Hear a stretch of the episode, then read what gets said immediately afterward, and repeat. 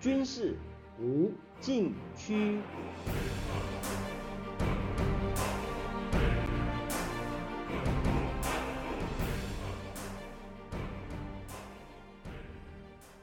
听众朋友们，大家好！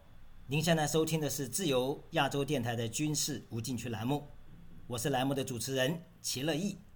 中共二十大即将在十月十六日在北京召开，预料习近平将继续留任。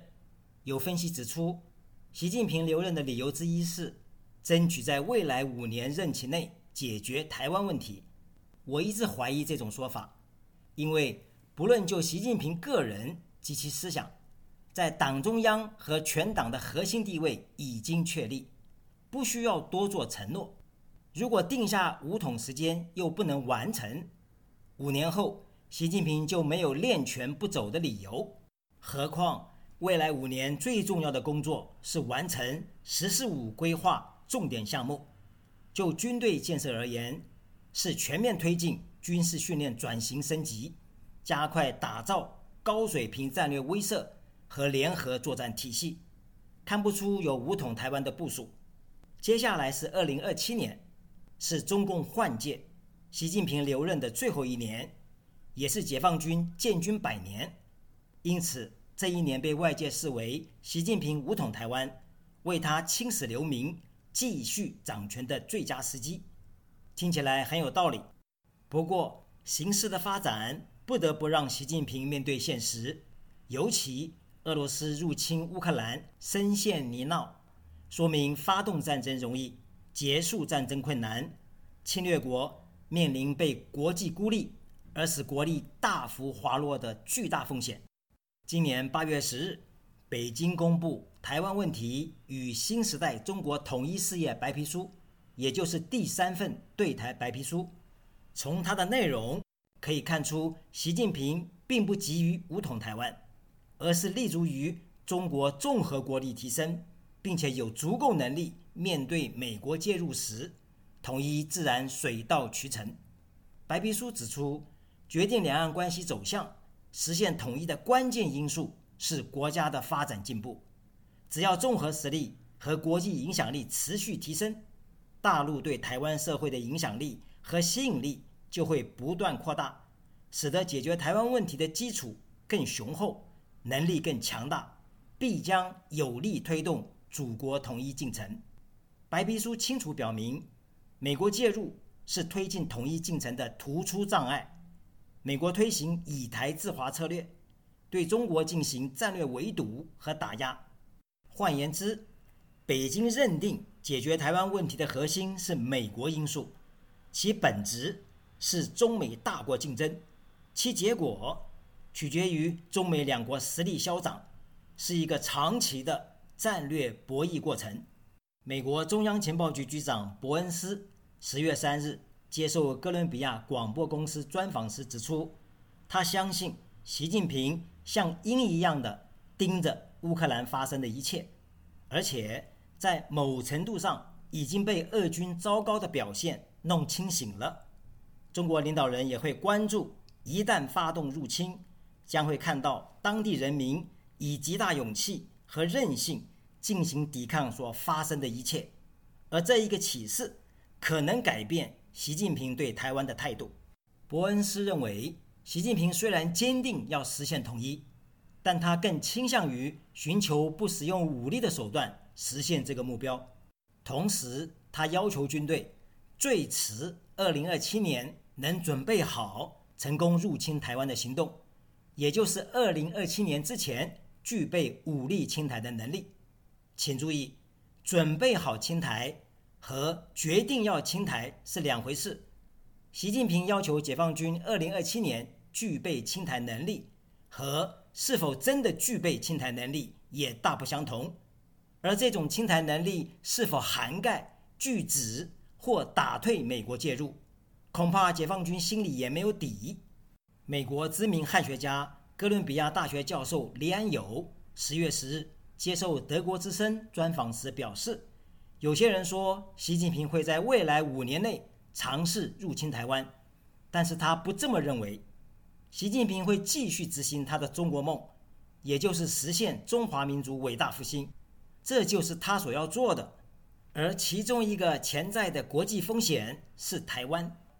李安友认为，美中台三方都不希望发生战争，但是随着解放军在台湾周边增强其军事行动，美国也提高其军事巡逻，这将会增加发生意外的风险，也是目前中国面临最主要的国际风险。请注意，意外和战争有着本质上的不同。下面休息一下，马上回来。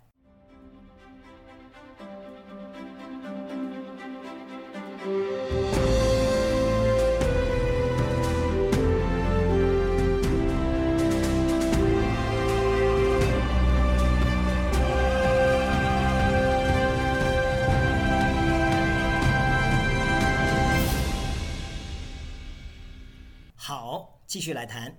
从以上事态来看。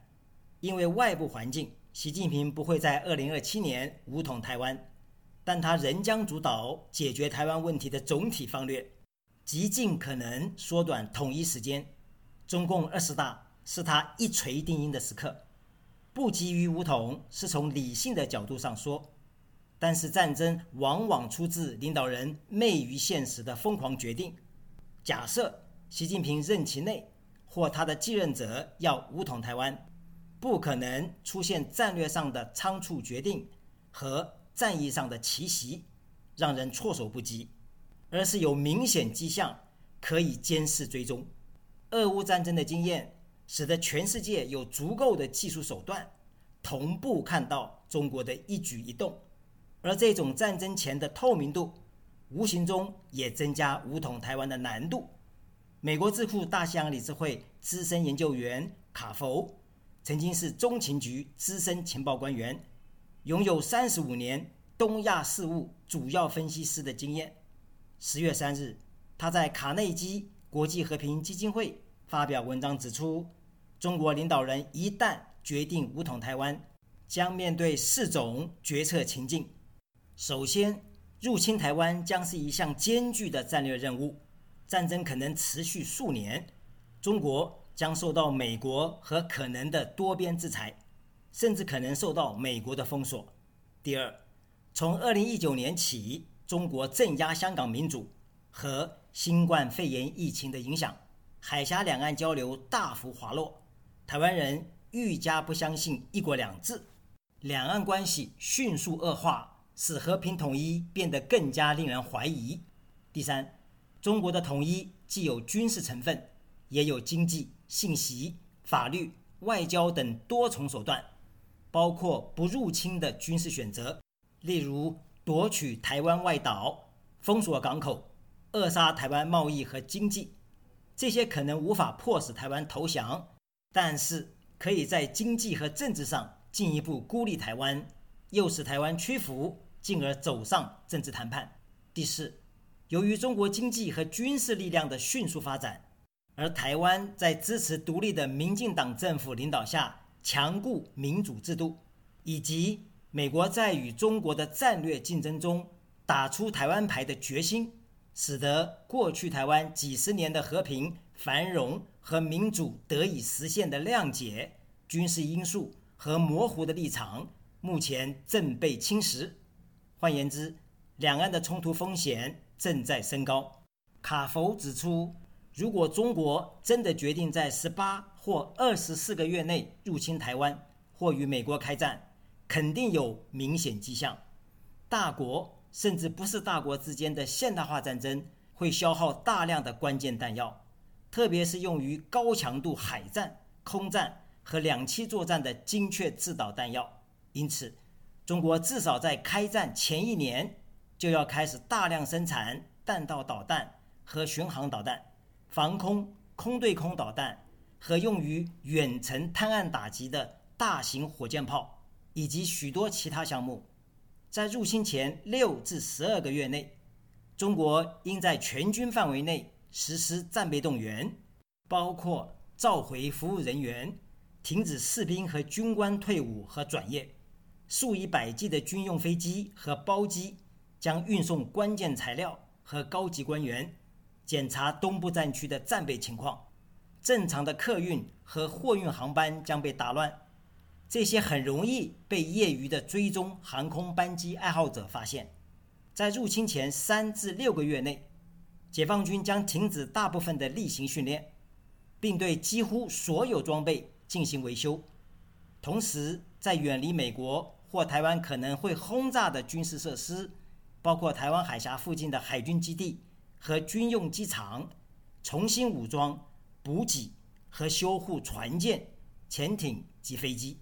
海军还将更换常规动力潜艇上的电池，并且加强在所有舰船上装载导弹、鱼雷和弹药等相关训练。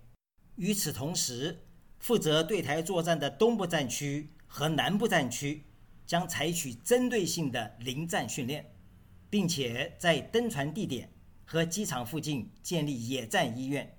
各级指挥所转移到隐蔽区域。负责管理石油、机油和润滑油的单位，将与野战油料车队一起部署到民用港口，支持渡海船团上的车辆使用。以上属于军事层面，而准备一场战争远远超过这些。下面休息一下，马上回来。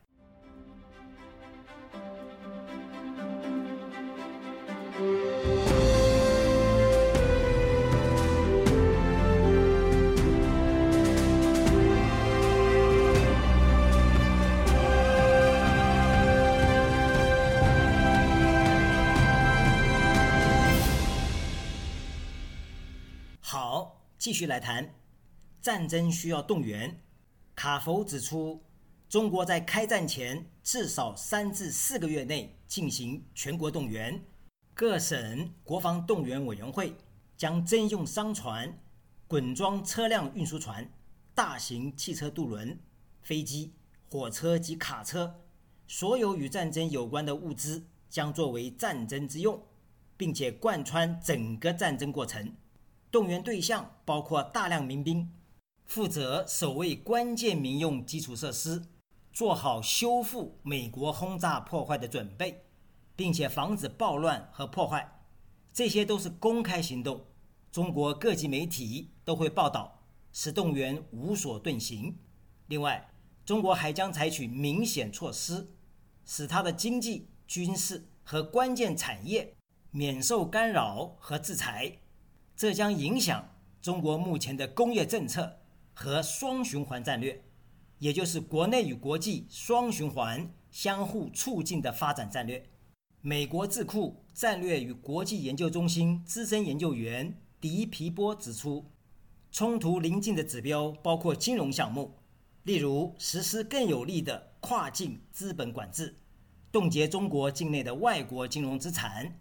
以及迅速清算和撤回中国在海外的资产。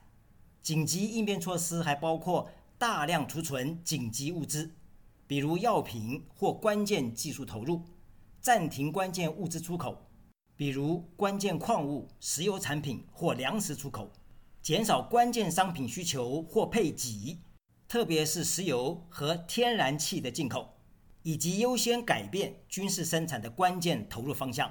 同时，中国的精英和高端专业人员也将限制出境。卡佛指出，对中国而言，跨海入侵台湾比俄罗斯从陆地入侵乌克兰风险大得多。这不仅需要进行大规模两栖作战，还可能面对美国及其地区盟友迅速投入作战力量。这是一场牵动全国、攸关中共政权稳定的战争，可能持续数年之久。因此，可以合理推估，习近平不会在可期的未来武统台湾，但是对台采取灰色地带的威胁将会越来越多。如果习近平失去理智，武统的迹象也会非常明显，不至于让人措手不及、无从应对。听众朋友们，您现在收听的是自由亚洲电台的军事无禁区栏目，我是栏目的主持人齐乐意，谢谢大家收听，下次再会。